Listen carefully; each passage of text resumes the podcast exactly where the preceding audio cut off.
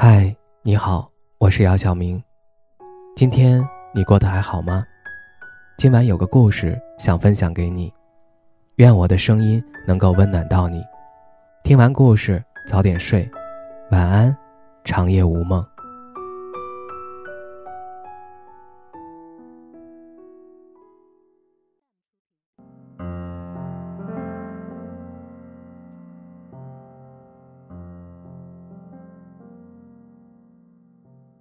一年前，老严因为喜欢的女生一句“我有喜欢的人了”，默默把对方的微信删了。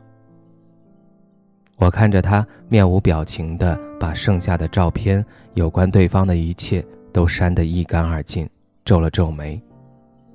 怎么着，你们都是朋友，没必要删掉人家，就算要删，至少也说一声吧。老严沉着脸回答了我。真正的离开都是悄无声息的。我删了他，不是为了什么，就是为了放下。翻了个白眼，很多人失恋以后要做的第一件事儿，都是删除。好像这样就显得自己很酷，很果断，有一种壮士断臂、英勇牺牲的气势。但好笑的是，我又总是。能看到老严不断的偷看对方的朋友圈，尽管上面只有头像、封面图、个签以及一条横线。那天以后，老严并没有真的放下，他甚至养成了通过头像、个签和封面图来猜测对方过得怎样的习惯。这个习惯持续了整整半年。我摇摇头，这种形式化的放下，其实一点作用都没有。好像那些喜欢删除的人，骨子里都带有一种逃避。处在逃避情绪下的老严，总是有股淡淡的暴躁感，尽管他一再克制。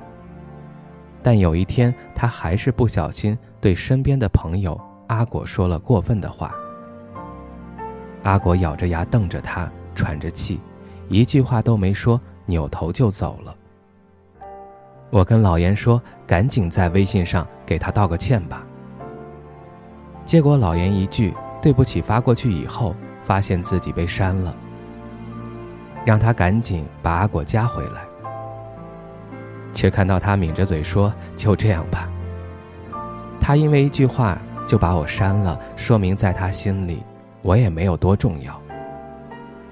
于是我只能两头跑，最后把两人又聚到一起。老严支支吾吾的道了歉以后，阿果第一句话就是：“等你那么久，你就是不把我加回来，是不是我在你心里就一点都不重要？”老严呆在原地，哑口无言。在那一刻，我突然意识到，删除看起来不拖泥带水，但其实背后那个人真的没有那么酷。如果不在意一个人，你只会让他安安静静的躺在列表里；只有发了疯的在意一个人的时候，他才会连沉默都能刺痛你。那天晚上，老严犹豫了一会儿。就把那个喜欢的女生加了回来。我问他为什么，他终于很坦诚的说：“其实，我一句话不说就删掉他，和阿果一样，都是想看看他会不会主动找我。找了以后，我又有没有重要到他愿意加回我？拉黑是彻底不给对方打扰自己的机会。”而删除以后，对对方还可以主动加回来，他有退路。所以删除一个人的背后，除了假装想放下以外，更多的是试探，想试探我到底有没有那么重要。如果没有，那我就再也找不到理由坚持下去了。顿了顿，老严又说：“把他删掉的半年里。”我一直在挣扎，挣扎他有没有注意到我，挣扎他过得好不好。把他加回来，是因为想真的去面对这份感情，去做个了结。把一个人从列表里删掉，并不意味着把关于他的情感也删去了。